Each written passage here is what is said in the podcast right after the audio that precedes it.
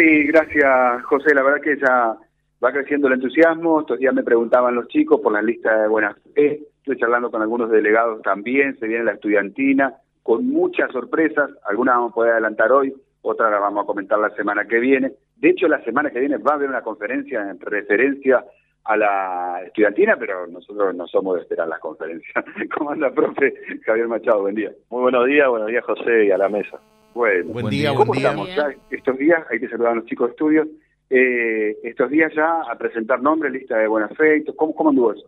Bueno, hoy estarían presentando todas las listas de buena fe, hay 31 escuelas que van a participar de la estudiantina, y por supuesto vamos vamos avanzando, tenemos esta tarde una reunión con todos los directores para darles eh, algunas novedades, eh, algunos cambios y cosas que fuimos eh, viendo para que esto sea eh, más exitoso de lo que fueron los años anteriores.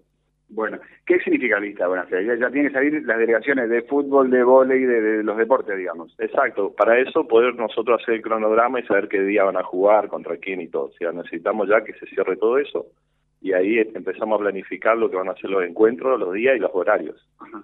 ¿La fecha no se movió? ¿El 23? Sí, sí, sigue el 23, que va a ser el acto inaugural, y estaríamos arrancando ese jueves. Uh -huh. Ese jueves ya se arranca con la actividad. El 25, el jueves 25 estamos con actividades.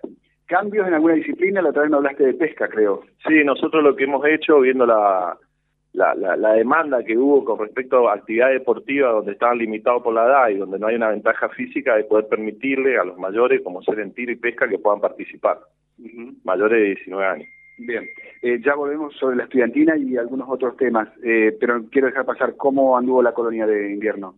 Muy bien, muy bien, eh, fue un éxito total, realmente nos cubrió todas las expectativas los chicos estuvieron como en el vivero municipal, eh, hubo un montón de actividades educativas, sobre todo, más que deportivas, y bueno, eh, creo que quedó para quedarse, vino para quedarse la colonia de invierno, el año que viene la vamos a volver a hacer, y veremos qué es lo que tenemos que cambiar para que sea exitoso como fue este año. La verdad que era un desafío importante, digamos, colonia en invierno sonaba como raro, incluso varios días de lluvia hubo que reprogramar.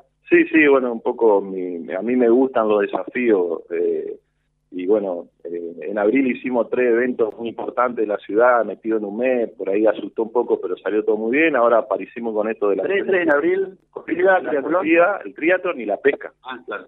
donde nosotros colaboramos en gran parte con toda la secretaría, y todos me decían que era una locura hacer esa actividad en, en, un mes, y bueno, salió todo muy bien, y ahora apareció esto de la colonia de invierno, que también algunos no estaban de acuerdo, también salió bien, y bueno, en la estudiantina va a haber algunos cambios que seguramente vamos a poner todo para que salga muy bien.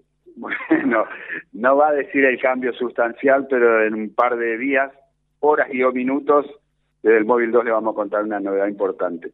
Eh, se saludaron con José, pero si surge alguna inquietud, José Carlos, venimos con el tiempo, bueno, con Javier acá estábamos escuchando las, las entrevistas con Samí y demás, así que ya sabe cómo es la dinámica del programa, José. Eh, bien, una vez más, Javier, ¿qué tal? ¿Cómo te va? Buen día. ¿Cómo va, José? Un gusto. Eh, contanos un, un poquitito, eh, ¿ya le, le, agarraste un poco el ritmo eh, a esta actividad? Porque uno viene de la actividad, eh, por un lado, de lo que fue gerenciar un club de fútbol, perdón, un club deportivo como Platense, después en la actividad privada, y ahora volver al ruedo, otra vez al deporte, pero en este caso desde el punto de vista comunitario a nivel municipal. ¿Cómo es la cosa? A ver. Bueno, eh, sí, puedo decir que sí, que la regla mano, yo me había puesto unos 100 días como para poder adaptarme a lo que es esta función. Eh, me puse varios objetivos, por supuesto no estoy solo, tengo un equipo extraordinario eh, conmigo. Eh, y bueno, como te dije en abril, vos fijate que yo sumo en enero y en abril estábamos haciendo ese desafío que, que no todos estaban de acuerdo y bueno, eh, eso hace un poco lo que soy más ejecutivo y trato de que las cosas salgan lo mejor posible y no le tengo miedo a los desafíos y con respecto a lo Así que era me gusta que no también, haya que no haya miedo. Lo, lo, los temerosos no van a ningún lado no no no yo yo voy al frente soy ejecutivo eh, si tengo que decir cosas que a alguien le moleste pues por ahí el decir no no es fácil en este escritorio pero yo si le tengo que decir no se lo digo y eh, sí o no. O sea no ando uh -huh. con grises. Eh, y con respecto a la, mi experiencia en el club, que fue extraordinaria, que es donde yo más aprendí lo que es la administración deportiva, y bueno, acá me encuentro con un club que es gigante. Es gigante. Ah, claro. Sería. ¿Qué te no parece? tengo eh, un equipo de fútbol, hay 100 o más, uh -huh. y eh, entonces tiene otra dinámica, totalmente diferente y bueno, lo que pude lograr es adaptarme a cada situación de los distintos eventos deportivos que hay y, te vuelvo a repetir, eh, yo no tengo miedo, o sea, eh, voy para adelante. Gracias Javier, que tengas un buen día, la seguimos en cualquier momento. ¿eh?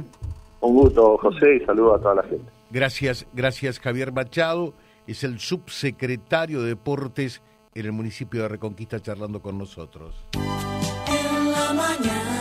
Vía libre. La radio va